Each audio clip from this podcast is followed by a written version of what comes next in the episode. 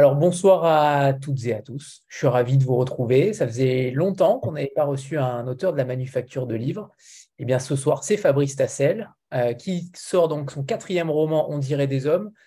Euh, un roman dont on va euh, longuement parler, mais avant de parler de ce roman-là, on va déjà parler de l'arrivée de ce livre-là au catalogue de la manufacture de livres, puisque c'est le premier roman de Fabrice Tassel dans cette maison d'édition. Pierre Fourniot et Fabrice, dites-nous, racontez-nous cette histoire euh, qui donc mêle un autre écrivain de ce que j'ai compris. Racontez-nous l'histoire de ce manuscrit et comment Fabrice est arrivé dans cette maison. Euh, bonsoir à toutes et tous. Je, commence, Pierre? Oui, euh, bonsoir à tous. Vas-y, Fabrice. On va voir si on a la même version. Bah, l'histoire est. Ouais, l'histoire était chouette parce qu'en fait, l'hiver dernier, alors que j'avais écrit euh, écrit mon texte, euh, j'ai lu euh, Tuer le fils, polar de, Benoît Sévrac, donc publié par la Manufacture. Ça devait être aux alentours de Noël ou peut-être courant janvier. j'ai vraiment adoré ce, roman et puis je sais pas, ça a tout de suite résonné. Je me suis dit tiens, peut-être que si l'éditeur qui a publié ce roman, enfin s'il a aimé ce texte, peut-être aimera-t-il le mien voilà, j'ai tourné un petit peu euh, autour de cette idée pendant quelques jours. Euh, je n'osais pas passer à l'action. Et puis, euh, et puis finalement, je me suis décidé. Puis j'ai envoyé en fait quelques lignes à Pierre disant tout simplement cela et en, et en joignant le, le, manuscrit. Et je me souviens bien de la date de l'envoi puisque c'était le 24 février, c'était le début de la guerre. Euh, voilà, et ensuite euh, les mois ont passé. Euh, voilà, j'avais bien conscience que les, éditeurs reçoivent beaucoup de textes, que les choses prennent du temps. J'imaginais que peut-être il avait été lu et que, le, et que Pierre Fourniot y réfléchissait. Et puis le 12 septembre, parce que j'ai toujours pas mal la mémoire des dates et notamment des dates importante dans la vie. J'ai reçu un mail de Pierre euh, tout simple me disant bonjour, où en est votre projet? Je lui ai répondu euh, eh bien en, l'état. Et euh, voyons-nous, on s'est vu deux jours après dans un café. Et puis là, Pierre a une phrase qui m'a beaucoup touché. Ça a été assez simple et direct, puisqu'il m'a dit ben, je crois que ce texte est exactement pour moi. C'est exactement ce que j'aime publier et il n'a pas fallu euh, cinq minutes pour qu'on fasse affaire, si je puis dire. Donc voilà, c'est une histoire assez jolie, assez simple et et, euh, assez évidente parce que je voilà, je m'étais dit vraiment euh, s'il a aimé tuer le fils, allez, je tente ma chance. Voilà. Est-ce que cette version te convient, Pierre? Absolument, c'est exactement ça. Alors, le, le, le, délai entre la réception du manuscrit et la réponse peut sembler, euh, sembler un peu, un peu long. En fait, euh, à la manufacture, c'est vrai qu'on aime beaucoup publier des primo-romanciers. Et c'est vrai que On dirait des hommes, c'est à la fois euh, pas le premier roman de, de Fabrice, mais c'est aussi son premier roman, entre guillemets, noir, enfin dans une atmosphère sombre, avec ce, ce côté euh, twist final, euh, suspense, euh, un suspense psychologique, hein, beaucoup basé sur la psychologie de, de, de, au sein de cette famille, de ce père, des rapports entre le père et le fils, enfin des thèmes que j'affectionne beaucoup. Mais j'avais mis un peu de temps avant de, de bah, j'avais beaucoup de manuscrits à lire, c'est vrai. Donc il était, il était de côté et parce que Fabrice n'était pas un primo romancier, et, et, quand je l'ai lu, je me suis dit, zut, je suis passé à côté, j'aurais dû me dépêcher, donc j'ai envoyé un mail un peu désespéré sur le thème, bon, où en êtes-vous euh, Et je craignais d'avoir une réponse, ben mon livre sort euh, au mois d'avril chez Rivage, Gallimard ou euh, où que ce soit. Et puis heureusement, ben, tout de suite, on a, puisque je venais de lire le texte quelques, quelques jours avant, on a finalisé très rapidement et, et voilà. Donc maintenant, eh ben, Fabrice Tassel, on en a fait un primo romancier en littérature noire. Voilà.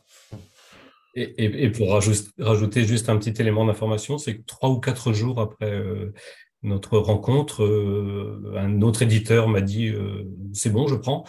Et je lui ai dit ben écoutez, désolé, c'est trop tard. voilà.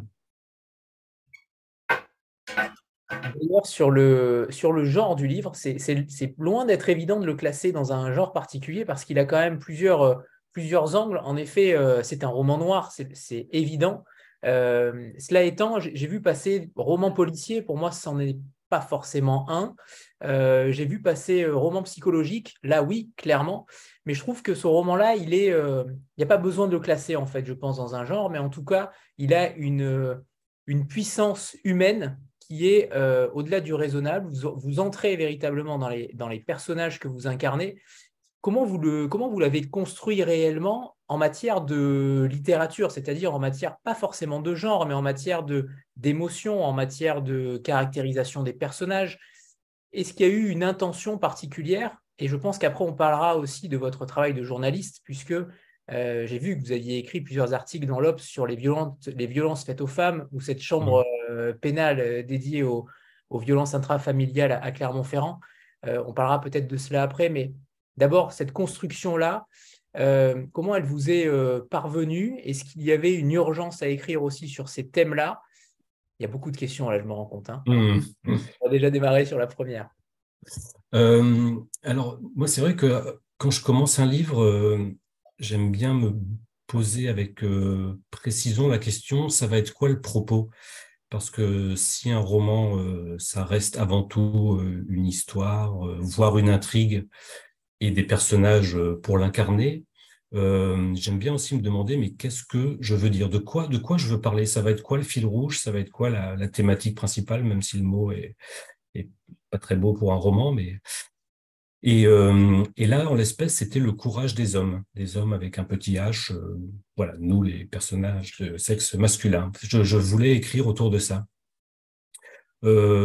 ensuite, il faut un élément déclencheur et souvent, ça vient par une lecture. Alors, c'est vrai euh, que mon métier euh, fait que je lis euh, bah, toute la journée des histoires, des articles de presse, des petits, des longs, etc. Et là, en fait, un jour, c'est une brève, je me souviens plus dans quel journal, mais une brève qui racontait l'histoire d'un homme qui avait sauté dans la mer pour essayer de sauver son fils qui m'a frappé. Je suis resté euh, plusieurs jours avec cette idée en tête et en me disant, mais diable, quelle scène euh, terrible. Qu'est-ce que ça doit être de vivre cela en vrai? Et puis voilà, au bout de quelques jours encore, enfin la jonction de la lecture de cette brève et de la thématique du courage des hommes a, euh, a été l'élément déclencheur. ensuite, bien sûr, ce sont des thèmes qui se prêtent très très fortement à, à la, psychologie. Euh, et, euh, et quant à la construction, euh, j'avoue que j'ai trouvé les clés, je l'ai écrit relativement vite, je l'ai écrit en 11 mois, ce, texte. Bon, ça paraît long, mais pour un roman, c'est pas si long. mais c'est parce que j'ai, comment dire, eu assez vite l'idée de faire cette construction avec entre le présent et le passé. C'est-à-dire qu'on a donc l'histoire au présent Peut-être qu'on y reviendra un petit peu plus après pour les, pour les lecteurs et lectrices qui l'ont pas encore lu, mais en tout cas l'histoire, donc une histoire qui se déroule au présent jusqu'au bout du livre. Et euh, l'idée, c'était aussi d'intercaler euh, une dizaine de chapitres, enfin dix exactement, qui correspondent à l'âge du petit garçon euh, qui, ouvre le livre puisqu'il se noie dans la mer sous les yeux de son père. Hein, c'est ça l'ouverture du livre. Mais ces dix chapitres m'ont permis de euh, tracer aussi le personnage, le portrait, pardon, euh, d'un couple. Euh, c'est-à-dire que je voulais qu'en sous-texte, on ait aussi le portrait de qu'est-ce qu'un homme aujourd'hui. J'ai bien aimé l'autre jour, il y avait Olivia de Lamberterie qui a eu la gentillesse de faire une chronique sur le livre, et elle a dit, voilà, il y a eu beaucoup de livres euh, post-MeToo euh, qui racontent les femmes post-MeToo. Et c'est vrai que moi, j'avais aussi l'envie de raconter c'est quoi un homme post-MeToo? Euh, donc, ces dix chapitres m'ont permis de raconter petit à petit le portrait d'un homme entre 30 et, entre 30 et 40 ans, de façon à petit à petit rejoindre euh, grâce à, ce détour par euh, cette décennie entre 30 et 40 ans, rejoindre l'histoire au présent, où là, les personnages ont 40 ans. Et le choix de cette décennie n'est pas, n'est pas un hasard, c'est que je trouve que c'est une décennie qui est absolument fondamentale dans la vie, euh, celle où on peut souvent la grande histoire d'amour arrive, celle des premiers choix professionnels, celle de la de décision, est-ce que nous allons avoir un enfant ou pas. Je trouve que 30-40 ans, c'est une décennie absolument euh, passionnante et, finalement, c'est celle où, euh, beaucoup de choses se dessinent pour plus tard. Donc voilà, l'idée, c'était de, construire ce portrait en creux un petit peu d'une génération, d'un homme, d'une femme à notre époque, et avec cette dimension, oui, post-MeToo, qui, qui, bon, je, ne le formulais pas consciemment comme ça, mais en fait, c'est quand même vraiment aussi ce que je voulais raconter, puisque MeToo, ben, ça remonte à la nuit de temps, hein, mais euh, tout le thème des violences conjugales, évidemment. Mais bon, je voulais l'inscrire dans ce moment aussi de, notre époque. Voilà, j'espère avoir été à peu près clair. journaliste aussi, puisque en tant que journaliste et romancier, là c'est votre quatrième roman, comment on évolue justement avec ces deux casquettes qui sont d'apparence similaires, mais en réalité euh, bien différentes, non seulement dans l'approche, mais aussi dans la, dans la forme euh, j'aimerais que vous nous parliez justement de cette, euh, de cette dichotomie, de cette, euh, de cette différence que vous faites lorsque vous êtes journaliste et lorsque vous êtes écrivain. Vous arrivez à switcher aussi facilement.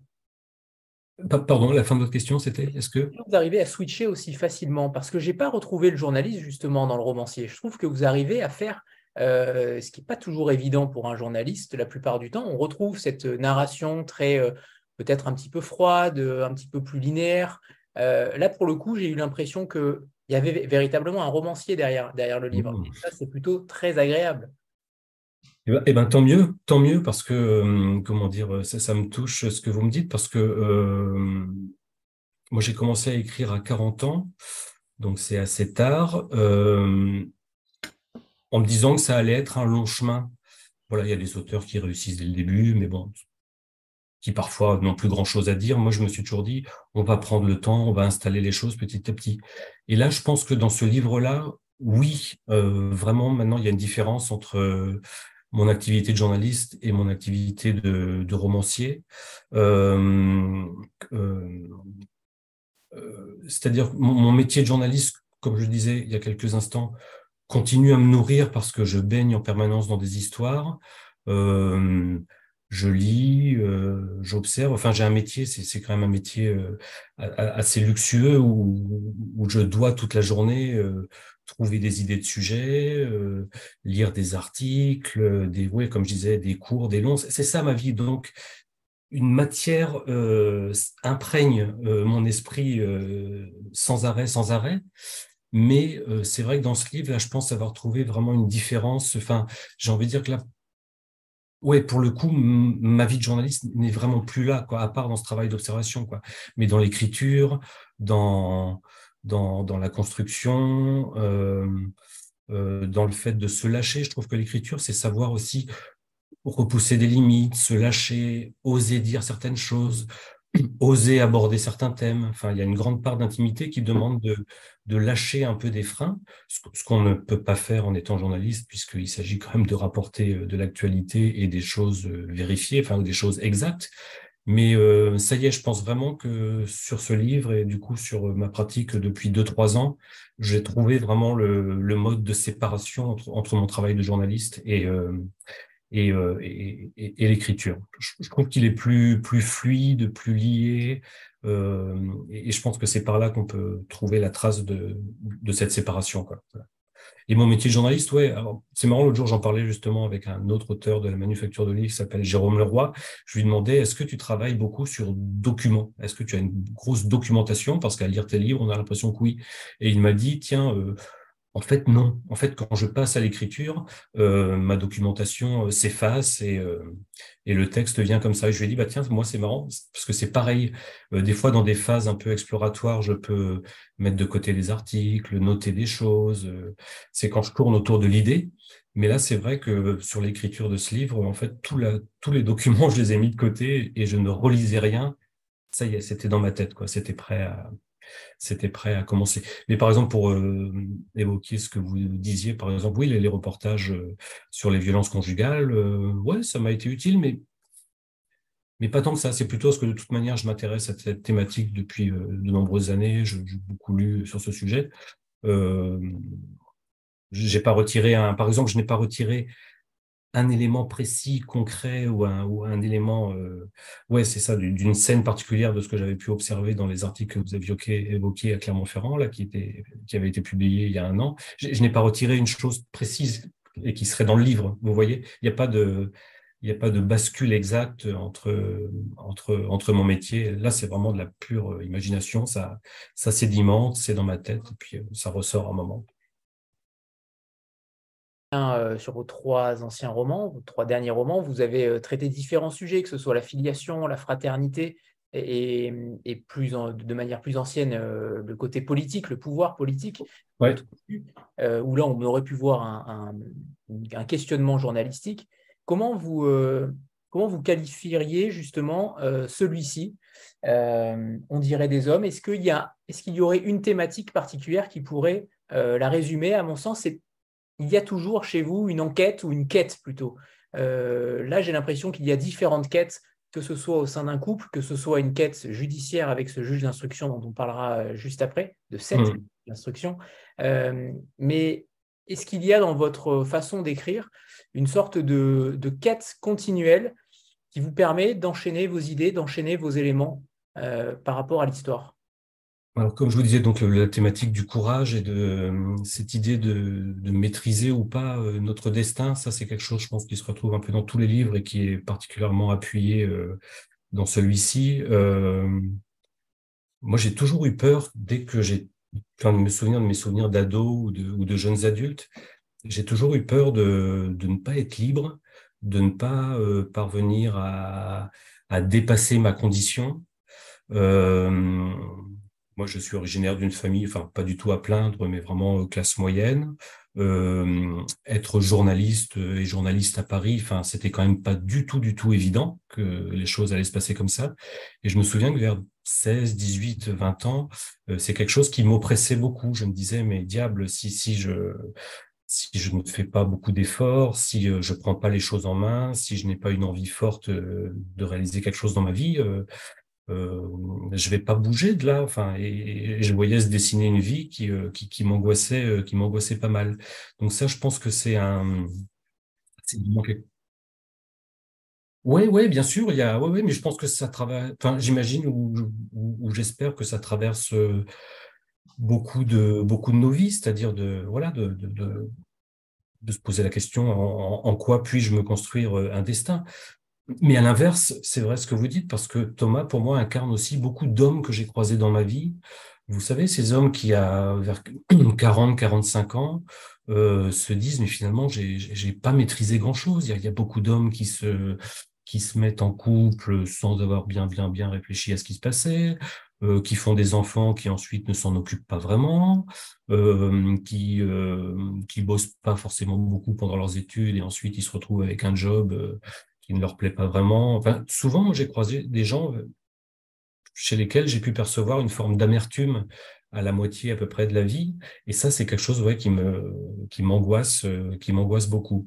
Donc ça, c'est vrai je pense que c'est un thème, euh, un thème assez assez important du livre et et d'ailleurs qui relie un peu tous les personnages parce que autant les personnages masculins dans On dirait des hommes sont assez peu à leur avantage, autant tous les personnages féminins, et ça c'est vraiment un point sur lequel aussi j'ai voulu beaucoup insister, et en tout cas un point que j'ai voulu euh, comment dire faire apparaître au fur et à mesure de l'histoire, euh, c'est la, la puissance de ces femmes, leur courage, elles sont toutes quand même très lucides sur elles-mêmes, très, très lucides sur ce qu'elles dit, euh, sur ces difficultés. Moi, j'aime bien mes personnages féminins parce que je trouve qu'elles ont beaucoup, euh, elles ont beaucoup de courage. Et donc, c'est le pendant de, de la réflexion euh, que, que j'avais juste avant sur, sur les hommes. Voilà, avec tout, donc, du coup, cette idée de, cette idée de courage. Donc, je pense que ça, c'est le fil qui relie les cinq personnages principaux du livre, c'est-à-dire les, les, deux couples et cette juge au milieu qui, qui enquête sur, sur les deux couples. Je pense qu'au final, je ne sais pas si vous l'avez ressenti ainsi, mais le, quelque chose les relie et, ce quelque chose, je pense qu'il tourne autour du courage et autour de des thématiques aussi de la, vérité et du mensonge qui sont un petit peu des corollaires parce que tout ce que je dis sur l'approche de la vie, ben, c'est guidé par, euh, oui, le, comment dire, euh, la lucidité qu'on a sur soi-même, euh, notre capacité à nous mentir ou pas, ou alors à voir les choses en face, à se dire à certains moments, bon, bah, ça ne va pas comme je veux, je, dois, me reprendre, il faut être lucide sur soi-même. Donc je pense que la vérité et le mensonge, c'est aussi un thème qui, euh, me travaille beaucoup. avant de parler de ce couple-là dont on a beaucoup à dire, Anna et Thomas, euh, tout commence, vous l'avez dit tout à l'heure, cette scène d'ouverture par cette chute de Gabi, donc cet enfant euh, de 10 ans qui donc chute malencontreusement, on va dire ça ainsi, par accident, et donc qui se noie. Thomas, donc tout simplement, va... Au revoir Pierre. Merci. Euh, Thomas va tout simplement essayer de le, sauver. Euh, il n'y arrivera pas. On ne spoile rien puisque c'est le début du livre. Et vous écrivez une phrase qui est, euh, qui est assez fascinante.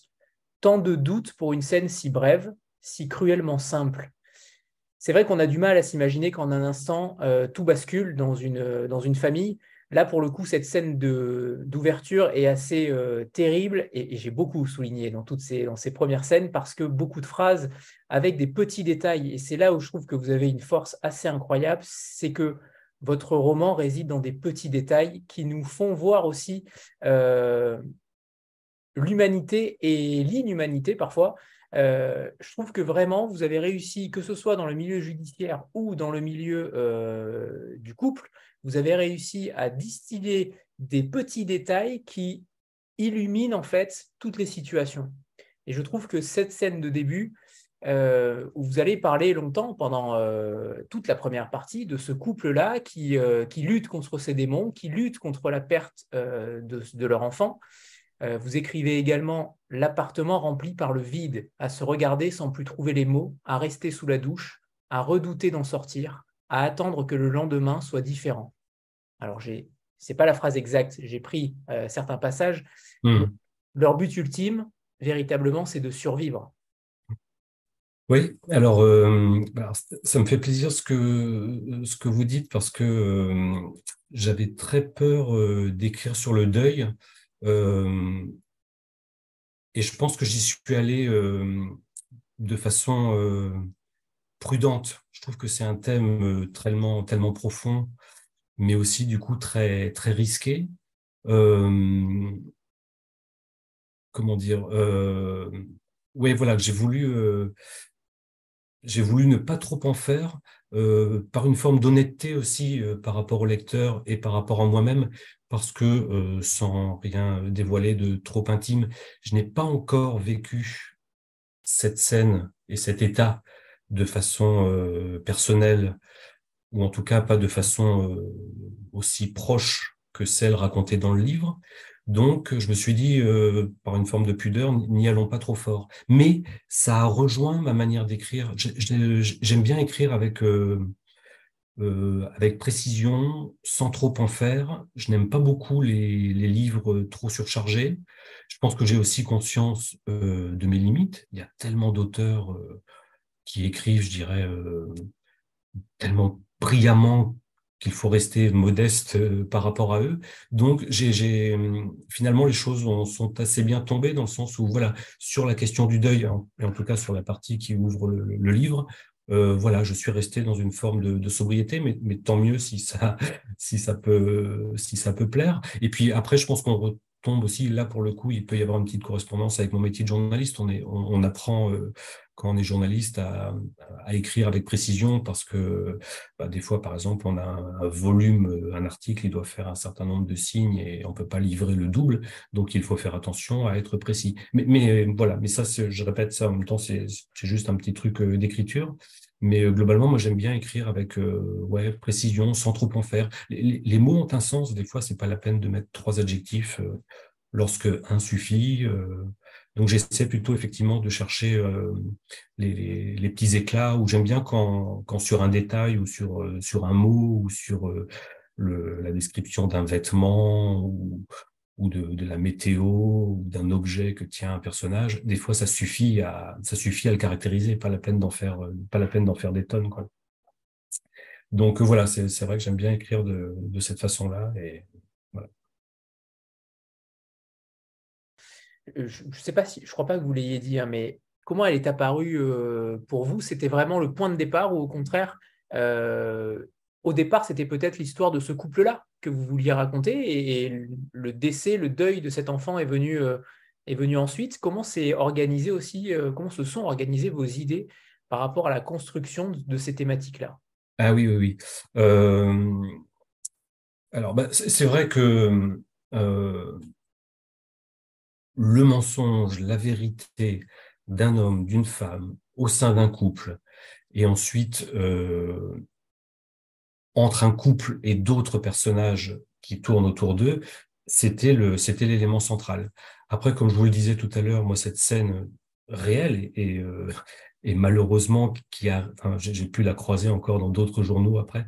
Malheureusement, ça, ça arrive. Euh, alors, pas forcément des enfants qui, euh, qui chutent d'une digue dans la mer, comme je le raconte, mais enfin des enfants qui se noient, etc., des parents qui essaient de les sauver. Malheureusement, ça, ça, arrive trop, régulièrement. Alors voilà, cette scène-là, comme je vous le disais tout à l'heure, m'a m'a frappé euh, parce que j'imagine que cette scène doit absolument être euh, horrible à vivre. Donc après, voilà, je l'ai utilisé comme, euh, comme levier, comme point de départ. Il me semblait que c'était une phrase, une scène qui, pouvait accrocher le lecteur assez fortement. C'est vraiment pour ça qu'elle ouvre, qu'elle ouvre le livre. Mais c'est vrai qu'ensuite, elle est avant tout, comme je vous le disais, je voulais pas faire du deuil euh, le sujet principal du livre. Euh, c'était pas pas l'idée et je ne m'en sentais pas euh, forcément la capacité ou l'énergie, je sais pas comment dire. Donc voilà, c'est un levier, c'est un point d'entrée dans l'histoire, mais qui est surtout un point d'entrée pour pour les thématiques du, courage et du et, du mensonge. Voilà. Ensuite, pensez à Fabienne Cabou. Vous faites allusion donc à un personnage, Adélaïde Banca, et c'est le seul nom qui n'est pas euh, modifié. Est-ce qu'il y a une raison particulière? J'imagine que oui. Est-ce que c'est peut-être juridique ou pas? Mais euh, vous citez tout le monde, Emmanuel Macron, euh, Jean-Claude Roman, tous les noms sont, sont, véritables, sauf elle. Il me semble que c'est elle. Hein. Il y a quand même de fortes Oui, oui, bien sûr, c'est elle, ouais, tout à fait.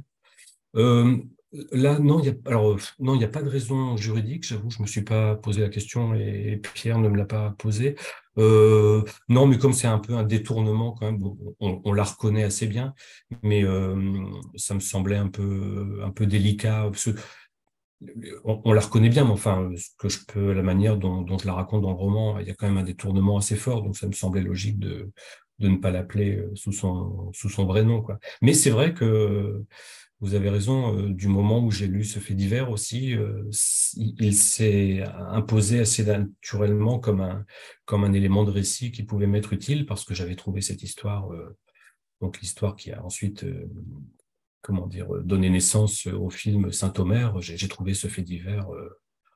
là, pour le coup, on en, voit peu des, faits divers comme ça. Je ne sais pas si tous nos, les, tous nos lecteurs et lectrices voit de quoi il s'agit, quoi. Mais c'est cette femme qui va déposer son enfant dans la mer, c'est hors norme, quoi. Donc c'était, c'était, et ça, ça, ça, s'insérait bien dans, le récit. Avec la thématique de la mer aussi, enfin de la mer, euh, l'élément.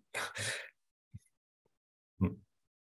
en effet, sur la vérité et sur le, et sur le mensonge, clairement, j'ai l'impression que c'est un roman sur les petits mensonges qui ont de grandes conséquences. Euh, justement, sur ce, sur ce sens du détail, là aussi, il y a quand même chez vous cette, cette notion de détail parce que le mensonge arrive très tardivement dans le livre. Mmh euh, il arrive plutôt tardivement, vous mettez en place euh, tous les éléments et vous faites monter la pression, vous faites monter la sauce. Mmh on, attend, clairement, on sent qu'il y a quelque chose de, de malsain, de... il y a quelque chose qui cloche chez, chez, mmh. chez ces couples, chez, chez tout le monde en réalité, sauf peut-être la juge, et encore, quoique. Euh, mmh. comment vous, comment vous, euh, vous arrivez à caractériser autant de personnages avec autant, en gardant en réalité toute votre matière? Parce que je trouve que vous gardez beaucoup en vous pendant un long moment du livre. Est-ce que à quel moment ça s'arrête en réalité? J'ai l'impression que vous étiez comme une juge d'instruction qui dit à un moment donné euh, qu'une infraction, qu'un délit, qu'un crime il va falloir s'arrêter à un moment parce que euh, si c'est trop avant, ça ne sert à rien. Si c'est trop après, ça ne sert plus non plus. Donc il faut qu'il y ait une sorte de, euh, mm. de temporalité bien claire sur les éléments mm. qui vont s'enchaîner ensuite. Oui, bah, donc il y, a une, il y, a une, grande accumulation de, de petits mensonges. C'est exactement ça. Je veux dire, Thomas, on voit bien petit à petit qu'il euh, notamment, il y, a, ce passage où il, où il perd son emploi et il le dissimule à sa femme, euh, qui est un moment assez, euh, un moment un petit peu, un petit peu charnière du livre. si on se met deux secondes dans la vraie vie, c'est à la fois pas grand-chose et en même temps, c'est assez horrible de faire ça. On imagine quand même tout ce que ça veut dire en termes de manque de confiance dans, dans l'écoute, euh, dans le soutien qu'aurait pu lui apporter Anna. Euh, et voilà, donc j'ai essayé ouais, d'accumuler des petits mensonges qui, qui, à la fin euh, vont éclairer euh, l'ensemble l'ensemble du, personnage. Euh, C'était aussi effectivement une manière de, faire monter la tension. Et puis, euh, et puis je pense que oui, cette, cette juge, en fait, bah, elle, a, elle a de l'intuition, quoi. Elle a senti que quelque chose cloche. Donc, elle, elle et, ça, je voulais un peu rendre comment dire, euh, de l'humanité à ces juges. J'en ai croisé quelques-uns dans ma vie. Euh, et euh, je trouve que c'est un métier absolument formidable et qui est trop décrié, mais trop décrié parce que la machine judiciaire en elle-même fonctionne avec tellement de lourdeur, de lenteur, qu'on a parfois tendance à occulter le travail des hommes et des femmes, qui sont souvent quand même des gens vraiment passionnés et, et passionnants. J'ai suivi beaucoup, beaucoup de procès euh, pour mon métier. Et voilà, moi, je suis vraiment totalement admiratif euh, de, de, la capacité qu'ont ces gens à, comprendre des vies, euh, à rentrer dans des mécaniques intimes. Euh, et donc, je trouvais qu'il y avait une belle correspondance entre euh, ce métier qui consiste à, à, à flairer les petites choses qui clochent, euh, à, à, repérer sur des petits détails en quoi une, une affaire peut basculer. Et de l'autre côté, du côté de Thomas, effectivement, oui, cette accumulation de petits ratés dans sa vie que petit à, que petit, à petit la juge va, va, va, déceler. Donc, euh, il y avait une, rencontre entre, entre leurs deux trajectoires, je trouvais, je trouvais intéressante. Alors justement, c'est ce que je vous disais tout à l'heure, euh, enfin, un romancier qui s'attaque à, un juge d'instruction, mais de, dans la partie euh, plutôt humaine et non pas froide de manière juridique et de manière procédurale, parce qu'il y a les deux là en réalité. Elle s'appelle Dominique Bonté euh, et justement, je trouve que vous la rendez parfaitement euh, réelle. On s'attache à elle clairement, notamment sur le fait qu'on compatit euh, sur cette dureté mentale, cette charge mentale au quotidien à écouter des victimes ou des bourreaux. Et, je vous cite, vous dites que cette juge, elle est un tiers juge, un tiers, j'ai mal écrit, un tiers juge, un tiers psy, et un tiers éducatrice un tiers éducateur. C'est vrai qu'en réalité, euh, le métier de magistrat est ainsi où euh, on écoute, on cherche, on trouve parfois, mais on ne trouve pas forcément à chaque fois. Mais ce métier-là, cette dureté mentale-là, elle est rarement évoquée dans, la matière romanesque et je trouve que vous le faites admirablement bien. Racontez-nous aussi, alors, vous nous avez raconté déjà cette, euh, cette volonté de mettre en avant un juge d'instruction, mais comment vous avez travaillé aussi le sujet, comment cette femme-là vous est apparue? Euh, réellement, puisqu'on sent que c'est un personnage extrêmement fort. Je ne sais pas si on peut dire que c'est le personnage principal, mais il n'en est pas loin, en tout cas, même si mmh. Thomas a une grande place, Dominique Bonté a quand même une place forte euh, dans ce roman, mmh. que c'est mon côté juridique qui, mmh. qui, a fait que c'est un personnage principal. Je ne sais pas, mais je trouve qu'elle est. Euh, je pense qu'il faut en parler aussi de cette juge d'instruction. Oui, c'est amusant parce que j'ai pas mal de retours de lectrices et de lecteurs qui s'attardent beaucoup sur Dominique Bonté, euh, que je ne voyais pas forcément dans cette place-là, dans, l'esprit des lecteurs, mais ça, me frappe. Donc euh, voilà, il y a quelque chose euh, autour d'elle. je pense, comme vous le disiez, c'est une accumulation de choses que j'ai pu voir en tant que journaliste. Et en, là, en vous écoutant, je faisais redéfiler un petit peu comme ça des procès, des choses, c'est souvent les femmes qui m'ont impressionné quand elles sont euh, magistrates. Je trouve que elles ont, j'ai souvent vu des, présidentes de cours d'assises ou de chambres correctionnelles ben, qui avaient plus d'écoute. Je ne sais pas comment le dire autrement, mais plus, euh, d'empathie, plus d'intérêt.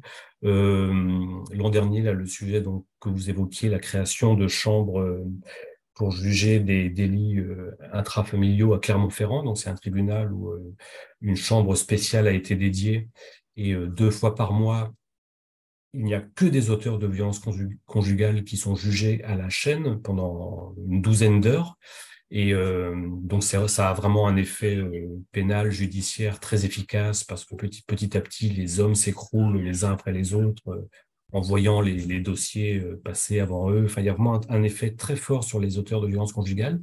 Eh bien, cette, euh, ce, pôle spécialisé a été créé par un groupe de femmes que j'ai trouvé absolument admirable, donc qui travaillent au tribunal de Clermont-Ferrand. C'est-à-dire que quand, quand le président du tribunal a dit j'aimerais créer cette structure, euh, qui veut en être Eh bien, il n'y a eu que des femmes que des femmes dans différents services qui ont dit moi ça m'intéresse, moi ça m'intéresse, moi ça m'intéresse. Et je trouve que ça reflète assez bien euh, voilà, enfin en tout cas ça a fait écho moi avec ce que j'ai pu observer dans, dans des tribunaux. Euh, au moment d'audience, j'ai trouvé les femmes souvent plus, oui, plus, plus fines, plus, plus, plus psychologues, plus, plus, plus intéressantes. Donc, je pense que tous ces souvenirs accumulés ont abouti au personnage comme ça de, de, de Dominique Bontet. Et puis, euh, oui, avec l'idée de d'incarner avec beaucoup d'humanité, parce qu'elle est assez, elle est passionnée, elle est un peu baroque. Euh, Bon, elle a toutes ses règles juridiques à respecter. Euh, à la fois, elle le fait parce qu'elle est consciencieuse, mais en même temps, euh, qu'est-ce que ça l'embête parfois d'avoir notamment son procureur adjoint sur le dos, Bernard Giffard, qui lui dit euh, bon, ferme les dossiers, ferme les dossiers, ferme les dossiers au plus vite parce qu'il y a les statistiques à remplir. Ça aussi, je pense que c'est quand même un travers lourd de la justice. Mais elle, elle résiste, et notamment sur la mort de Gabi, qui est un accident relativement banale. Elle, tient à, respecter les délais. Il lui reste dans le livre, quand le livre commence, il lui reste un mois pour boucler le dossier. Et eh bien, comme elle est consciencieuse, elle va prendre tout le temps euh, nécessaire et un petit peu pour embêter Giffard aussi pour clôturer le dossier. Donc voilà, j'aimais bien essayer de, de mêler l'alliance d'une grande humanité, d'une grande empathie euh, que j'ai pu remarquer dans des, dans des affaires judiciaires, et en même temps son côté euh, très sérieux et qui va lui, lui permettre de, complètement résoudre cette affaire euh, banale. Je rebondis sur euh, le propos de, Fabrice. Euh, c'est aussi un roman sur la dureté de la justice française, même si ce n'est pas évidemment le sujet principal, mais il y a quand même évidemment beaucoup d'éléments, notamment sur cette scène marquante où euh, où, ses parents euh, tout simplement disent mais qui va lire cette ordonnance de clôture mmh. d'instruction? Euh, Elle sera lue donc par un procureur, un procureur adjoint et elle finira dans les archives. voilà à quoi se résume la vie de cet enfant aussi. Je trouve, je, trouve, que les propos sont... Vous avez une douceur pour expliquer des choses extrêmement fortes et je trouve que c'est dans ces petits détails véritablement que le roman est, est, véritablement très bon. Mais justement sur cela, sur ces, sur ces détails-là, vous en êtes conscient de, la puissance de vos phrases? Ah, oh, ça, non, non, non. je, non, non. Enfin, euh, comme je vous dis, moi, je, non, non, je, ça, je ne sais pas, je n'ai pas immensément de recul sur mon écriture. Moi, j'essaie d'écrire, d'écrire euh, comme je peux faire, j'ai envie de dire, comme je, comme je sais faire. Après, tant mieux si ça résonne, mais je, je me je me dis pas, oh là, je vais, je vais faire un truc puissant. C'est pas à moi de le dire. bon, je le dis alors. Bon, voilà. Bonsoir. Euh, moi, j'avais, euh, j'avais envie de rebondir sur ce que vous avez dit sur les, les, les, juges femmes qui vous ont, euh, qui vous ont inspiré ce personnage. Malheureusement, j'ai pas encore lu votre livre, donc je vais juste faire des suppositions et puis, et puis, et puis peut-être dialoguer sur vos choix d'écrivain par rapport à ça. Donc, vous, vous avez choisi de, de d'avoir une, une juge femme qui est aujourd'hui la majorité hein, dans l'institution judiciaire. Il y a, il y a plus d'avocates et de juges femmes, je crois, que d'hommes. Euh, mais par rapport au sujet qui nous occupe, qui sont les violences intrafamiliales, euh, ce qu'on peut voir aussi dans la, dans la société, c'est que euh, ça vient renforcer chez certains masculinistes pardon, l'idée que de toute façon, ils vont être jugés par des femmes et que de toute façon, la société va être contre eux parce que le système judiciaire est aux mains des femmes. Et donc, moi, je voulais savoir déjà, ma première question par rapport à ça, c'était est-ce que vous avez été conscient de ça quand vous avez choisi de, de, de mettre une juge femme et, et euh, et, voilà, bah, alors je ne sais pas la fin, donc je ne sais pas qui est le coupable. Bref, je ne veux pas savoir. Mmh, mmh. Ni, personne ici qui n'a pas lu le livre. Euh, euh, et, je voulais aussi revenir sur cette, euh, cette remarque qu'on entend assez couramment, pas seulement dans le, dans le, domaine judiciaire, mais dans le domaine professionnel, que les femmes auraient une autre manière de travailler, plus douce, plus à l'écoute, plus. Est-ce que ça n'enferme pas non plus les femmes dans un certain style? Est-ce que ça les empêche pas de se mettre en colère? Est-ce que ça les empêche pas quelquefois de de taper du poing sur la table? Enfin voilà, en tant qu'écrivain qui est le marionnettiste de ces personnages, quelles questions vous vous êtes posées par rapport à, ces, aspects-là de sexualisation hmm. des rôles? Mmh, d'accord, ah oui, bonne, bonne, bonne question. alors, je vais peut-être rebondir d'abord sur la, sur la fin de votre intervention. comment dire, je veux euh, je ne veux pas enfermer les femmes. Enfin, vous, verrez, euh, si vous le lisez, Dominique Bonté, elle a aussi beaucoup de, beaucoup de tempérament euh, et elle est capable de taper du poing sur la table. donc, elle a vraiment aussi cette, cette dimension-là en elle. mais là, enfin, je, vais répéter un petit peu, mais je pense qu'il y a une capacité d'empathie, de, psychologie qui est quand même, qui est quand même très, très, oui, que, que, je ressens comme étant, comme étant plus forte. Voilà, je trouve souvent les femmes plus, plus, plus intelligentes que, les hommes. Je ne sais pas comment le dire euh, autrement. Euh, après, sur ces matières-là, sur ces matières-là spécifiquement, euh, moi, ce que j'ai pu observer pour avoir travaillé dessus professionnellement, je pense que c'est pas rien quand même quand un homme se voit infliger une peine par une magistrate. J'ai souvent remarqué qu'il y a il peut y avoir une, euh, effectivement un sentiment de, un peu de, réaction euh, viriliste, un peu masculiniste au début d'une audience ou, d'un interrogatoire. Mais euh, moi, j'ai eu le sentiment de souvent voir des hommes finalement s'écrouler, peut-être plus qu'ils ne le feraient par rapport à un homme, être plus touchés, être plus vexés, être plus humiliés et au finalement voir un acte un acte pénal, si je puis dire, euh, plus réussi. Euh, donc je voulais, par rapport aux thématiques du livre, ça me semblait important que que, que, que, Dominique bon, enfin que la magistrate qui enquête sur l'affaire soit, soit une femme. Euh, après, après, ce que je peux, je, je, rebondis aussi sur un, élément que vous évoquiez, sur le fait qu'il y a de plus en plus de magistrates, euh, enfin, dans la magistrature, c'est vrai, mais assez peu au poste de direction. Et ça, je pense que, enfin, souvent, les chefs de, les chefs de juridiction sont encore dans une très grande majorité euh, des hommes. Ça, je pense que c'est quelque chose qui est un petit peu, euh, qui est un petit peu regrettable. voilà, je ne sais pas si j'ai exactement répondu à votre question, mais euh, oui, oui, oui, Je ne sais pas si j'ai le droit d'en poser une autre. si, enfin, je veux pas, euh, ouais. Non, ah, ça, me faisait, ça me faisait aussi penser à l'après-condamnation. C'est-à-dire, je ne sais pas si vous avez euh, lu ou écouté euh, le, podcast de Mathieu Palin sur euh, la violence des hommes. moi, j'ai juste écouté l'émission sur France Culture. Je n'ai pas encore lu son livre. Hmm. Mais moi, ce qui m'a frappé dans, dans, dans, ce travail, c'était que même dans les groupes de parole hmm. qui avaient pour but de travailler avec ces hommes sur leur violence et sur la reconnaissance de la violence dont ils étaient les auteurs, les seules personnes avec qui ils étaient en contact, c'était des femmes. Donc finalement, euh, c'est un peu ce qui se passe à la maternelle. Toutes les maîtresses sont des femmes. Euh, le petit garçon se fait punir par une femme.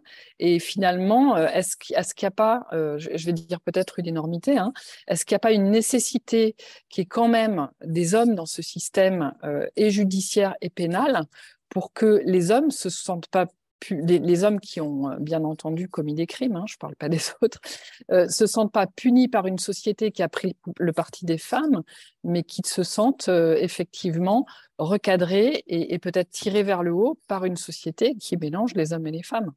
Hmm. Mais c'est plus une réflexion sociétale, hein, c'est plus, plus, tellement de la littérature. Là. Oui, oui, je comprends. non, si, je pense que vous avez raison. Après, peut-être qu'on est un petit. Enfin, j'espère que dans les dans les processus euh, après les peines, etc. J'espère qu'ils croisent quand même des hommes.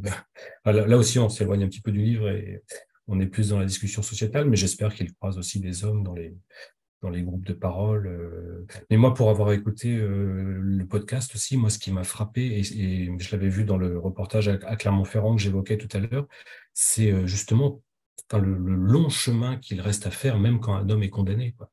Enfin, c'est, et j'avais été frappé notamment par, euh, parce que j'ai assisté à pas mal d'audiences comme ça où les hommes passent 10, 12, 15 dans la journée, et, souvent j'ai été frappé par l'absence totale de regret, de remords.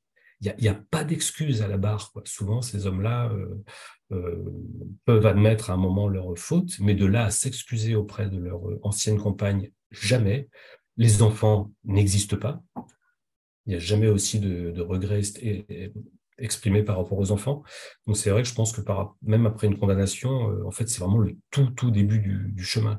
Après, est-ce qu'ils doivent être plutôt euh, accompagné par des femmes, par des hommes? non, je pense que vous avez raison. C'est sans doute mieux s'il y a un petit peu, un petit peu des deux, mais mais quand même, vous ne croyez pas qu'une société où des hommes à un moment se diraient bon, le vent change, le vent tourne? C'est quand même un... Enfin, il me semble que c'est important qu'ils le perçoivent quand même, je, crois. Même si euh, bon, il y a un chemin fou encore à faire, et c'est ça aussi que je sais aussi je sais pas si vous étiez là au début de l'intervention, mais c'est c'est vraiment une dimension que j'ai voulu exprimer. Euh, voilà, c'est quoi un homme euh, dans, dans, dans l'ère post-MeToo et, vous, vous, verrez si vous le lisez, mes personnages sont quand même ont conscience des choses et ne sont pas très fiers de certains de leurs euh, états d'âme ou de leurs actes. Voilà, mais je suis conscient qu'il y a encore beaucoup, de chemin, mais j'espère que ça, avance quand même un petit peu. Oui, certainement. Hum. Doucement. Euh, conjugal, il faut qu'on parle de ce deuxième couple, donc Patrice et hum. Iris, puisque euh, c'est un homme violent, Patrice est un homme violent, et justement, cette juge d'instruction s'interroge sur la réalité des faits. Euh, il y, a un dialogue euh, plutôt euh, poignant aussi avec, avec Iris et Dominique Bonté qui lui dit Mais pourquoi vous n'avez rien dit? Pourquoi vous n'êtes pas parti? Et elle lui répond Mais comment je fais pour partir avec 1200 euros et deux enfants? Mmh. Pourquoi personne ne comprend cela? Pourquoi personne, aucun juge ne comprend qu'en effet ce n'est pas aussi simple? Et ça aussi, ça réside dans votre faculté à mettre des petits détails qui disent tout d'une certaine réalité judiciaire et humaine. Euh, là, vous, vous dites pourquoi personne ne comprend ça dans la, dans la vraie vie, si je puis dire? Non, c'était le dialogue. Dans, oui, dans le, non, non, d'accord, oui, j'ai compris la, question. Euh, euh, bah, ça, oui, mais ça, je pense que c'est pleinement aussi une réalité des violences conjugales. oui, énormément de femmes dans des situations de violence veulent partir, mais, mais ne peuvent pas. Enfin, effectivement, enfin, il y a une, une réalité économique. dans les trois quarts des cas, ce sont elles qui, qui s'occupent des enfants. Donc effectivement, il y a, et d'ailleurs on voit bien que l'immense majorité des, féminicides ont lieu euh, au moment d'une séparation. C'est vraiment un, point de départ euh, extrêmement, euh, extrêmement classique, mais parce que les, femmes souvent gèrent tout à la maison, dans, tous ces couples qui vont mal, et du, moment où elles veulent prendre leur, indépendance, souvent ça fait, ça fait, ça fait déraper les hommes et ça les fait, ça les fait vriller complètement. Donc, oui, c'est fin, c'est ça que j'ai voulu raconter aussi dans le couple Patrice-Iris. Et puis alors Patrice aussi, euh, Patrice Le Bihan, le personnage, l'homme violent du couple, euh, voilà, était, me permettait de faire un contrepoint assez marqué euh, avec Thomas, même si petit à petit l'histoire va aussi les, relier à travers cette, cette juge d'instruction. Mais c'est vrai que je voulais aussi dépeindre à côté de Thomas, qui au fond n'est pas un mauvais type il a quand même des côtés attachants, euh, il se pose quelques questions, il a conscience de ses lacunes et tout. C'est vrai que j'avais envie de dessiner à côté euh, une de ces brutes épaisses qui malheureusement, dont malheureusement on entend parler euh, dans les journaux presque tous les jours. Enfin, moi, je suis frappé sur le début de l'année 2023. Là, c'est complètement vertigineux le nombre de féminicides. Et du coup, c'est vrai que j'avais envie de dépeindre un homme aussi dans toute sa rugosité, euh, médiocrité, euh, et puis une femme à côté, Iris, sa femme qui est si courageuse, si lucide, euh, qui n'a pas beaucoup de cartes dans son jeu, hein, mais qui va essayer quand même de, les jouer au maximum pour, pour, pour, avoir, une, pour avoir une meilleure vie. Je pense que ça, oui, ça correspond à la vie de, de, de beaucoup de couples, beaucoup, beaucoup. Doute aussi sur la réalité des faits, euh, comme on est, on est, en fait dans la peau d'un mmh. juge d'instruction, clairement. Euh, C'est pas à un moment donné, vous arrivez quand même à nous mettre le doute alors que potentiellement il n'y a aucune raison de douter, mais mmh. euh, avec votre sens mmh. du détail, vous arrivez quand même à, à nous faire dire et si elle mentait tout simplement, et si elle mentait, est-ce que véritablement les coups ont été portés ou non? Voilà, mais, mais je trouve que là aussi, vous êtes très malin. Vous êtes très mais sur le parallèle avec. Euh, oui, pardon, allez-y, Fabrice. non, mais c'est des affaires, je pense, où le. Alors là, je, vais un tout petit peu extrapoler. Je ne suis pas juge, mais oui, je pense que dans ces affaires-là, enfin, on sait bien, le, parole contre parole, le manque de preuves euh, doit euh, entraîner des, questionnements, des états d'âme chez les juges. Enfin, moi, je j'aimerais pas en, vrai faire ce métier et rentrer chez moi le soir et se dire mais est-ce que cette femme qui me dit avoir été battue mais comment comment puis-je le prouver comment être certain? Enfin connaît tous le, truc par cœur, quoi, de ces dépôts de plainte, enfin, qui sont, mal pris en compte par les policiers en plus, ou parfois mal, retranscrits. Il y a un livre, par exemple, je ne sais pas si je vais me permettre un autre conseil de lecture, c'est le livre Sambre qui a été écrit par Lise Géraud euh, et qui raconte l'histoire donc de, de, ce type dans le Nord qui a été jugé au printemps dernier, qui a pris 20 ou 25 ans de prison pour 57 viols et agressions sexuelles commis depuis 1986. Et le livre raconte formidablement bien comment, en fait, pendant euh, eh bien, euh, presque 35-40 ans, euh, la machine judiciaire n'a pas réussi à prendre au sérieux ce, ce violeur, cet agresseur, tout simplement parce que les premières années, on n'était pas dans la période MeToo, mais les flics recevaient des femmes, mais ne les croyaient pas vraiment. Je veux dire, il y en avait un, je me souviens, il, il avait écrit EBA, E-B-A-T-S, EBA, sur, la, sur le dépôt de plainte, alors que la femme lui parlait de, de coups d'agression sexuelle. Non, il avait retranscrit ça comme des ébats. En fait, c'était presque la plaignante qui avait peut-être euh, séduit, euh, séduit ce type. Quoi. Et ça, ça a été le climat pendant, pendant, des, pendant des décennies autour de ces affaires. Euh, donc c'est vrai que, et je pense que ça reste encore vrai aujourd'hui, que bien des dossiers doivent rester enlisés parce que s'il n'y a pas une volonté à un moment ou d'un policier ou d'un magistrat pour déjà au départ croire davantage la plaignante et se dire oui, ce qu'elle est, venue raconter est vrai, et il faut, en quelque sorte, cette volonté humaine. C'est vrai que j'ai voulu retranscrire dans, dans, cette affaire entre Patrice et Iris, où, euh, bon, bah, finalement, euh, s'il n'y avait pas eu Dominique Bontet, euh, qui, a pris l'affaire au sérieux, ce couple aurait pu rester avec cet homme violent et cette femme en souffrance.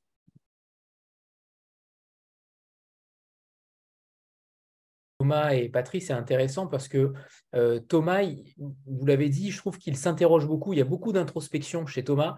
Mmh. Euh, il dit même à un moment donné, euh, alors c'est pas lui qui parle, mais c'est le narrateur omniscient, mais sera-t-il un jour quelqu'un d'autre que l'homme qui a perdu son fils? C'est mmh. vrai que ce côté victimaire, ce côté plaintif n'est pas forcément appréciable, même quand on est en deuil. Et en tout cas, ça peut durer longtemps. Et je trouve que là aussi, vous mettez le doigt dessus. Hmm. Oui, oui, c'est un. Oui, il est pas, il pas. C'est pas un c'est pas foncièrement un sale type. Il, se posait ses questions, il s'interroge, mais euh, mais voilà, quand, quand on le croise dans le livre à l'âge de 40 ans, euh, il a il a parfaitement conscience et euh, comme je disais au début, le récit de sa vie entre 30 et 40 ans lui a permis de petit à petit comprendre qu'il n'avait pas qu'il n'avait pas fait les choses toujours bien, euh, qu'il n'avait pas été lucide, pas courageux. Et voilà, il s'interroge, mais, euh, mais il, sent le, il sent le vent de la défaite euh, arriver et, et il a le sentiment notamment que ce drame est, en, est l'incarnation, quoi, le point de départ, et, ou plutôt l'acmé un peu d'une vie qui est en train de mal tourner. On va faire une petite photo de groupe avant que vous nous lisiez un premier extrait. Fabrice, voilà, préparez-vous pour la photo de groupe. C'est bon. C'est parfait, vous sauriez bien. Fabrice, c'est à vous. Vous voulez un extrait alors D'accord, ok. Allez, c'est parti. J'ai choisi un extrait, alors du coup, je vais mettre mes lunettes. J'ai choisi un extrait qui est plutôt euh, vers la fin du livre, euh, parce que ça incarne un peu l'état d'esprit euh, de Thomas, mais ça ne va pas dévoiler l'histoire pour autant. Même s'il se diluait souvent dans ses mensonges, Thomas avait besoin des avis et des conseils d'Anna. Il ne s'imaginait pas vivre sans elle. C'était même de moins en moins concevable à mesure qu'il perdait le contrôle de son existence. Il ne s'en relèvera pas. Sans Anna, il serait sans repère, presque sans mémoire. Il ne pouvait pas la perdre, même si son intelligence et son rayonnement pouvaient le mettre en colère, l'humilier. Il avait parfois de mauvaises pensées, alors il lui parlait mal, ses mots rauques sortaient en rafales, coupant comme ces balles qui traversent un corps en déchirant tous les organes qu'elle rencontre. Il pouvait rabrouer Gabi, agacé par la concurrence du gamin. Même triste et furieux, hier, il n'avait rien dit. Il ne s'était pas battu, accroissant sa fureur contre lui-même. Il avait encaissé ce qui n'était même pas une annonce, plutôt la suite d'une réflexion qui s'étirait depuis des années. Il était seul, père sans avoir, sans vraiment y avoir réfléchi, parce qu'un homme est supposé bâtir une famille. Derrière la liberté de son, éducation, il avait grandi enfermé dans une histoire déjà balisée. Il y avait tellement de choses qu'il avait faites d'après un vague modèle, surtout dessiné par ses parents. Sa bande de copains, les études courtes, l'argent, vite, pour la moto et la bagnole, la copine, le boulot, l'appartement, l'enfant. Il avait suivi le mouvement. La veille, il n'avait rien dit. Il ne pouvait rien changer à la décision d'Anna, et surtout, il ne savait plus ce qu'il désirait. Le futur se dérobait, sa vie se figeait, et il s'enfermait dans son silence. Dans la nuit, en roulant vers Paris, alors qu'Anna et Gabi dormaient, Thomas redoutait de n'être qu'un lâche. Merci. Euh, il y a aussi, une fois de plus, encore un autre élément dans, le livre, c'est cette lettre euh, terrible qu'Anna écrit à son mari, euh, mais qu'elle ne lui donne pas, qu'elle brûle. Cette, cette, idée de, cette idée de lettre, justement, cette idée de lettre, entre guillemets, silencieuse, est-ce que c'est quelque chose qui qui chez vous est, en tout cas, est-ce que vous l'avez déjà fait? Est-ce que vous l'avez déjà euh, matérialisé? C'est plutôt rare d'autant mettre de sentiments. Et cette lettre, elle est assez. Euh, on aurait aimé qu'elle soit euh, donnée à, à son mari. Mais comment vous la ressentez? Comment vous l'avez composée aussi? C'est très, très délicat d'écrire des lettres, et encore plus des lettres d'amour. Là, pour le coup, elle lui demande de faire un pas vers elle, en réalité, euh, d'éviter l'isolement après un deuil. Ça, j'ai trouvé ça extrêmement beau. Hmm. Mais elle ne l'en voit pas. Et euh, là, je pense que ce que je voulais euh, peut-être mettre en relief, bah, là, c'est pas toujours facile dans un couple de tout se dire. Voilà, parce qu'elle, oui, sa lettre, c'est vraiment le langage de la vérité, c'est tout ce qu'elle, tout ce qu'elle éprouve. Après, il y a la particularité du moment, puisque comme le couple est en deuil, euh, elle reçoit, euh, elle perçoit pardon la, grande fragilité de Thomas et voilà, c'est aussi ça qui la pousse à ne pas lui remettre euh, ce document. Mais c'était ouais plus pour exprimer l'idée que voilà, c'est pas facile de tout se dire et, et aussi c'est pas facile de sentir l'autre fragile parce qu'en fait assez vite dans le livre on sent que Anna euh, commence à porter un regard euh, un petit peu euh, dubitatif, légèrement suspicieuse. elle l'aime encore, elle l'aime encore Thomas, mais elle a ses dix années derrière elle, enfin, même un peu plus. elle sait qui il est, elle sait ses travers, elle sait ses faiblesses. Et voilà, je trouve que c'était un des intérêts aussi du livre, c'est aussi une histoire d'amour qui est en train de s'achever, mais qu'il est difficile de formuler ainsi. Euh, et, euh, et c'est aussi le, comment dire, le, une bonne manière, il me semblait que c'était une bonne manière aussi de, toujours pareil, de revenir à cette idée de courage et de lucidité des, deux personnages par rapport à, leur couple. Euh, Thomas, est plutôt dans une période où il se dit qu'il a besoin de, qu'il a besoin encore d'Anna. Il, se dit qu'il veut encore s'appuyer sur elle. Il en a, il en a besoin un peu comme un, un peu comme le, petit garçon qu'il a, qu'il n'a jamais vraiment cessé d'être, tandis que Anna, elle, commence à sentir les, grandes failles dans leur couple. Et je trouvais que cette lettre euh, était utile pour cela, était et, je, trouvais important de la mettre euh, dès le début du livre, quoi. C'est-à-dire, euh, même si, n'oublions pas une chose importante, elle la brûle. Donc elle met ses idées à elle au clair, si je puis dire, et ça aide le lecteur à, comprendre des choses, mais elle ne la lui donne pas.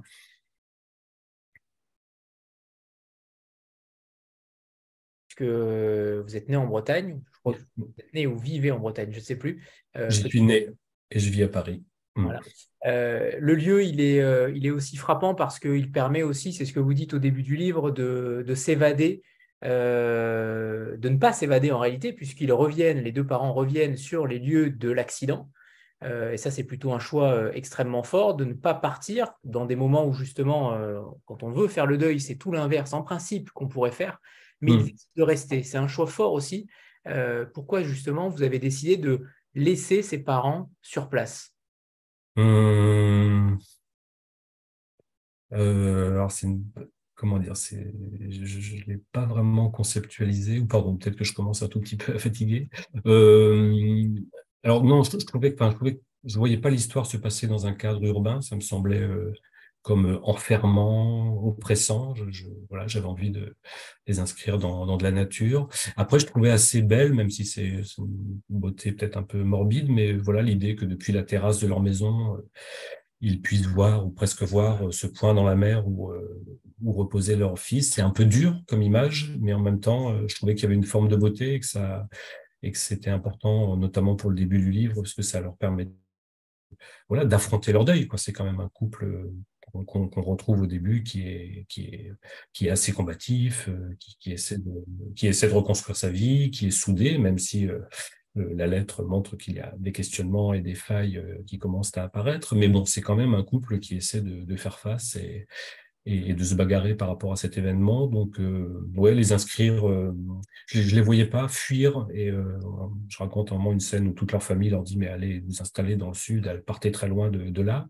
Non, ils ont ils ont résisté. et ça, c'est aussi une manière de montrer la, force de Anna. Anna, on, en, parle un petit peu moins ce soir parce que c'est vrai que le, prisme masculin du livre est, assez fort, mais dans toute la deuxième partie du livre, quand même, Anna est une, femme extrêmement courageuse et donc pour elle, c'était inconcevable de, quitter euh, quelque part son fils qui repose près d'eux.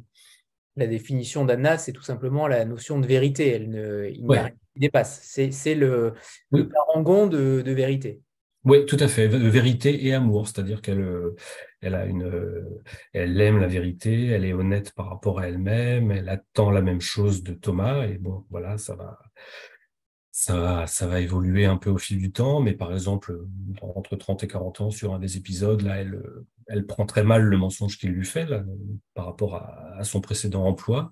Mais bon, elle l'aime assez pour pour rester. Elle est honnête, elle est honnête, elle est entière. Euh, elle ne veut pas non plus le elle n'a pas voulu quitter euh, au premier écart qu'il a pu faire. Elle est, elle est, entière, elle est pleine. Mais, mais il y a un moment où, quand même, euh, c'en est trop. J'ai un passage sur elle, si vous voulez.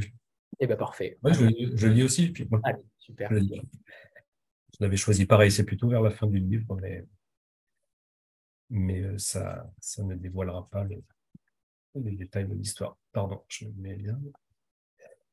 Lorsqu'Anna ressort du palais de justice, le ciel bleu marine s'est effacé, mais la nuit n'est pas totale. Les étoiles de la fin d'été résistent. Au pied des marches, elle s'arrête, hésite. Elle sait seulement qu'elle ne va pas rentrer. Elle avance, la démarche incertaine, comme si on lui avait bondé les yeux. Elle se retourne. Dominique a fermé la fenêtre de son bureau, mais elle l'ouvrira pour tirer sur sa cigarette jusqu'à se brûler les doigts. Anna connaît ses manies. Son corps n'est qu'une enveloppe qu'on vient de vider. Les pavés sont inégaux, presque aussi usés que ceux de la digue. Anna s'engage dans la grande rue dont elle, dont elle pourrait raconter dans chaque chambre leurs odeurs de médicaments ou de vieillesse, les lattes de parquet qui craquent, la lumière sur les meubles selon l'heure de la journée, les croix au-dessus des lits ou la télé en face. Anna est le soldat avancé sur les lignes de front, au milieu de la maladie, un accident, la mort, celle qui indique la route pour éviter les bombes ou qui répare quand le mal est fait. Elle est une voisine régulière de la douleur, on connaît ses rouages intimes, ses assauts violents et ses phases de repli, sournoises, souvent cachées où on ne l'attend pas. Mais cette nuit, Anna n'a plus de repères. Elle découvre un continent inconnu où la rage et l'effroi sont mêlés dans un vertige si puissant qu'elle pourrait s'envoler si le vent d'aventure se levait. La grande rue est courte, elle débouche sur le quai, sombre, seule la lune dessine un chemin lumineux sur la mer. Se lasse-t-on un jour de ces images? Anna se remplit les yeux, se souvient de sa première rencontre avec cette ville, cette évidence, puis de ses premières semaines, leurs plus belles, quand Anna avait accéléré leur déménagement, épuisée de voir Thomas prendre à reculons le chemin de l'agence immobilière. Ici, il semblait retrouver un peu d'énergie entre deux colères. Mais un coup de foudre finit souvent mal. La vie n'est jamais si généreuse. Il faut croire qu'elle n'avait pas le droit à davantage. Ceux qui vivent, ceux qui vivent sont ceux qui luttent. Et ceux qui meurent? Voilà. Alors justement, ce tatouage, j'allais y venir. Ceux qui, ceux qui luttent, c'est un tatouage d'Anna. Euh, elle, elle, est forte aussi, cette phrase, et elle euh, dit peut-être un petit peu euh, tout du roman. Est-ce que véritablement vous y croyez, cette phrase-là? Est-ce qu'elle ah ouais. Ah oui. Oui, oui, oui, dans le sens où ça rejoint un peu ce que je disais au début. Ouais, je pense que vivre avec une certaine intensité, c'est ouais, c'est vouloir construire son destin, c'est c'est ouais, se dessiner une route, c'est travailler. Je crois beaucoup à la notion de travail. C'est être cohérent avec soi-même. Donc tout ça, ça veut dire un peu lutter. Et puis, puis, puis quand même, la vie est tellement et globalement assez compliquée, je trouve. Il y a quand même toujours des problèmes hein, qui pointent à droite à gauche et qu'on est souvent dans une position de lutte. Ça ne veut pas dire que on ne peut pas apprécier toutes les bonnes choses de la vie, mais ouais, ceux qui vivent sont ceux qui luttent. Je trouve qu'il y a une forme de, de vérité dans cette phrase-là. Mmh. Et ce qui n'empêche pas d'apprécier la vie, je répète, hein, moi j'aime beaucoup la vie et j'en profite bien, mais, mais euh, oui, il faut, travailler et se bagarrer un peu pour tout quand même, je crois. Euh, frapper, c'est le titre. On dirait des hommes, mmh. mais en majuscule au mot homme. Est-ce qu'il y aurait pu, justement, quelle est la volonté derrière euh, le fait de, de, ne pas citer, ça aurait pu avoir une majuscule et, citer les hommes dans leur, dans leur entièreté. Là, pour le coup, on dirait des hommes. Elle est, elle est extrêmement puissante. Euh, comment vous l'avez, comment vous avez travaillé ce titre? Est-ce que c'était d'ailleurs le, celui qui était, euh, qui était décidé dès le début? Euh, Expliquez-nous cette histoire-là. Alors oui, enfin là c'est non non c'est délibéré, c'est vraiment on dirait ils, font semblant d'être des hommes, ils font semblant d'être des mecs, mais en fait c'est parfois des, des mauviettes. Enfin c'était ça un peu l'idée, c'était de tourner autour de ça. Je, vais un peu vite, je caricature, mais c'est vraiment un livre ouais qui, se veut un peu dur avec les hommes. J'espère que des hommes vont le lire, parce qu'on on sait que, que beaucoup, beaucoup de, les romans sont tellement souvent euh, majoritairement lus par des femmes, mais j'espère que quelques hommes vont lire ce livre et peut-être le refermer en se posant des questions. J'aimerais vraiment. Donc oui, le titre est complètement délibéré autour de ça. Il y avait un titre de travail avant, c'était euh, Des hommes, virgule, disent-ils au pluriel. Il était assez joli aussi, mais peut-être un, peu dur à prononcer, la preuve. pas, très évident à dire. Donc, du coup, on a tourné autour de cette idée, et puis c'est Pierre, au final, qui a trouvé, on dirait, des hommes. Mais clairement, le H minuscule est, assumé. Voilà, après, c'est pas toujours pareil. Il faut pas faire de généralité. Euh, tous les hommes, il y a, plein d'hommes euh, courageux, etc., etc. Mais enfin, on voit à l'œuvre quand même sur, depuis, une, enfin, depuis longtemps, mais tout ce qui imprègne un peu notre société depuis une dizaine d'années avec euh, avec euh, cette période MeToo et, qui n'en finit jamais. En fait, moi, je suis toujours stupéfait de voir encore une nouvelle histoire éclater à droite, à gauche, un tel, un tel, un tel. Enfin, c'est insensé le comportement de, pas mal d'hommes. Il faut, bien, faut bien l'admettre. Donc, euh, sans, euh, sans que MeToo, et, parce que là, on parle beaucoup de violence conjugale et tout dans, dans notre échange, et, c'est normal, mais c'est vraiment, je voulais vraiment qu'il y ait un sous-texte, un sous-texte sur euh, la, difficulté euh, d'être un homme et puis la, dureté qu'on peut avoir par rapport à certains hommes qui sont qui sont vraiment pas courageux quoi. C'est ma dernière question. Après, je, vous libère, Fabrice. Oui, non, non, pas de souci. Il y avait trois parties. La première donc euh, traite d'un accident terrible. La seconde, qui est donc plutôt classique. La seconde, l'enquête va se dévoiler. On, ne l'a pas encore dit. Et la troisième, dont on ne dira rien évidemment, mais qui va lier tous les éléments, trois actes, trois chapitres, trois parties en tout cas, une tragédie en somme. Ah oui, ah, c'est vrai, c'est vrai. Je ne l'ai pas conceptualisé comme ça, mais, euh, euh, oui, vous avez, oui, raison, ça a des allures, euh, ça a des allures de tragédie. Mais c'est assez marrant parce que j'ai, c'est un livre, j'ai assez vite vu comment j'allais finir. C'était, c'était clair et net assez vite, et du coup, ça m'a beaucoup aidé dans l'écriture. Euh, dans un précédent roman, euh, j'avais écrit euh, toute une première partie, enfin dans celui d'avant, Les, âmes frères, qui était paru en 2020, j'avais écrit toute la première moitié. Mon éditrice m'a dit ça roule, impeccable. Et puis je lui livre la deuxième partie, elle me dit oh là là, là dis donc, t'es sur du sable. Et en fait, j'y ai bien réfléchi. C'est parce que je voyais pas bien en fait comment finir. Euh, j'avais pas les idées claires, donc du coup, ça s'était ressenti sur l'écriture, euh, des problèmes de correspondance entre les scènes, des choses qui se répétaient, tout. Enfin, ça, ça collait pas. Et là, du coup, avant de commencer celui-ci, je me suis pas précipité. Et puis, euh, assez vite, je me suis dit bon, où tu vas? Et, euh, et, et, avec l'idée donc des, des, correspondances passées, présentes, ça, ça m'a bien aidé. Et puis, un moment, et là et là, comment dire, la scène d'ouverture, en fait, euh, m'a donné l'idée de la fin. Et, quand on voit la, fin du livre, après, c'est gagné. Quoi. et même à un moment, assez vite, j'avais la dernière phrase en tête et j'avais même le dernier mot. Je savais par quel mot je voulais finir et, et, quelle phrase quoi. Et ça, ça je le, il y a un auteur qui m'a beaucoup inspiré là-dessus, c'est Tanguy Viel. Euh, Paris-Brest, article 353 du Code pénal et tout ça, je trouve que c'est un auteur qui est vraiment euh, formidable là-dessus parce qu'il sait, euh, il sait euh, dévoiler la fin de ses livres vraiment dans les, dans les toutes dernières pages et ça, j'ai toujours bien aimé ça. Ou Laurent Mauvigné aussi, je trouve qu'il est assez admirable là-dessus. voilà, donc oui, ça, ça, m'a un peu inspiré et je me suis dit bon allez, voilà, je finis comme ça et là du coup j'ai, là j'ai pu tracer et, écrire relativement vite quoi. Hmm. la discussion, en tout cas, elle trouve formidable l'humilité du regard de, euh, de Fabrice Tassel sur les hommes. Et c'est vrai que c'est extrêmement rare d'avoir un regard euh, lucide sur euh, la jante masculine en tant qu'homme. En tant que femme, on l'entend quotidiennement, mais en tant qu'homme, c'est plutôt extrêmement rare et encore plus dans un roman. Comment vous, vous est-ce que vous êtes, je ne vais pas dire lanceur d'alerte, mais presque, dans l'idée en tout cas, de faire réagir avec ce livre-là aussi en disant on peut être un homme et ne pas cautionner euh, ce que font euh, ses congénères.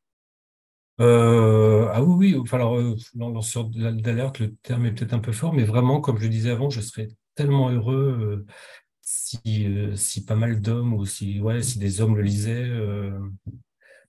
comment dire Comment dire, pardon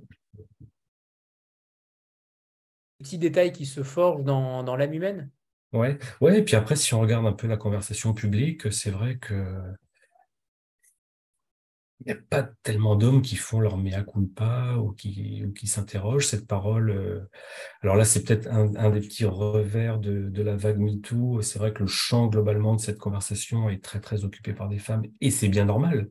Elles ont tellement été longtemps invisibilisées dans les médias, etc. Donc euh, là, il y a un mouvement, euh, il y a un mouvement très fort.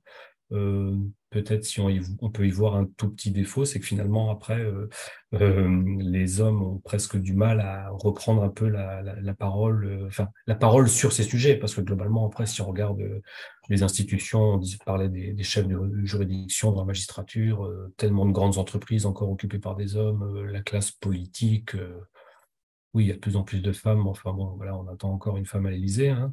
Euh, les médias, euh, comme beaucoup, beaucoup dirigés par des hommes.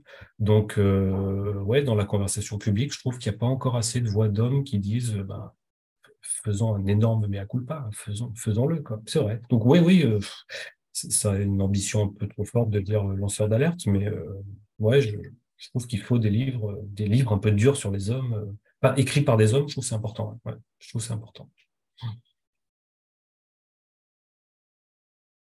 À réfléchir, à travailler sur vos sujets, euh, parce que vous avez touché en réalité toutes les sphères familiales. Est-ce qu'il y en a un qui euh, peut-être va se creuser euh, justement via le, biais du roman? Je pense que ça y est, la carrière de romancier est clairement lancée. Vous ne pourrez pas vous arrêter. C'est là, j'en suis persuadé.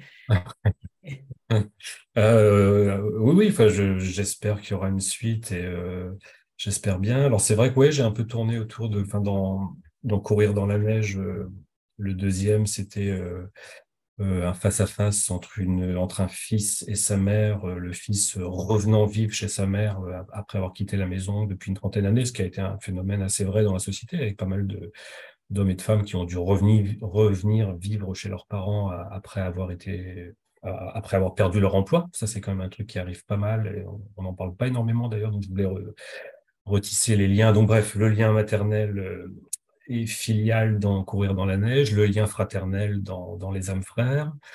Euh, bon, là, euh, le couple, euh, le couple, le deuil, dans tous les livres, un peu la vérité et le mensonge. Donc, ouais, il y a des correspondances entre, tous les livres. Donc, je vais continuer un peu dans ce chemin-là. il y a peut-être une période de la vie qui, que j'ai en tête, peut-être pour un prochain roman. Je ne veux pas aller en, en, dire trop, mais je, je vais peut-être prendre les choses par ce moment, par ce, par ce biais-là peut-être continuer à travailler toutes ces thématiques, mais peut-être sur un moment, euh, un moment particulier de la vie. Voilà. Je tourne autour de, je tourne autour de ça. Voilà. Mais euh, j'attends de trouver peut-être le, euh, la petite scène, le petit, le petit élément que je vais entendre ou lire ou écouter un jour, qui, déclenchera l'alliance entre la thématique et, et l'élément vivant qui, lance, qui lance le texte. Mais, mais ça va, ça va pas tarder. Parfait. Il est temps de vous remercier, Fabrice. Alors, dans tout, le, moi. dans tout le milieu, tout le monde dit que vous êtes parfait. Eh bien, en effet, ce soir, on a confirmé que vous l'êtes. Euh, c'est vrai, c'est vrai. Euh, vous n'avez que des qualités et c'est oh, non. plus ce soir. Non, non, mais je réfléchis à mes défauts en tout cas, on va dire ça. Et puis, euh, et puis merci à vous, c'est vraiment super gentil, c'est extrêmement important pour un auteur vraiment de, de sentir de l'intérêt, parce que c'est un travail solitaire, hein, c'est un, enfin, une activité, moi c'est pas mon travail, mais c'est une activité solitaire, on passe des, des mois, des heures à se demander est-ce que ça va intéresser quelqu'un cette histoire? Donc euh, vraiment de sentir un intérêt, c'est incroyablement important, ça, ça apporte beaucoup de, de, de, chaleur au cœur, de vraiment merci. Hein. C'est très important. Je ne sais pas si vous le mesurez, mais ça l'est vraiment. Merci beaucoup, Fabrice. Mais vraiment. ce texte parce que clairement, euh, il est très bon et, j'imagine que certains doivent être un peu euh, énervés de pas, euh, de pas, enfin, le fait que vous n'en disiez pas trop. je pense que ça peut titiller leur intérêt. parce que vous avez mis les mots comme toujours, comme quand vous écrivez, vous mettez des petits détails et je pense que ça va intriguer beaucoup de monde. Donc, euh, bravo, tout simplement, pour ce roman et, pour ce soir. Eh ben, c'est très gentil encore, merci. Merci, Et bonsoir à toutes et tous, alors. Au revoir tout le monde. Ouais, merci beaucoup, au revoir. Fabrice.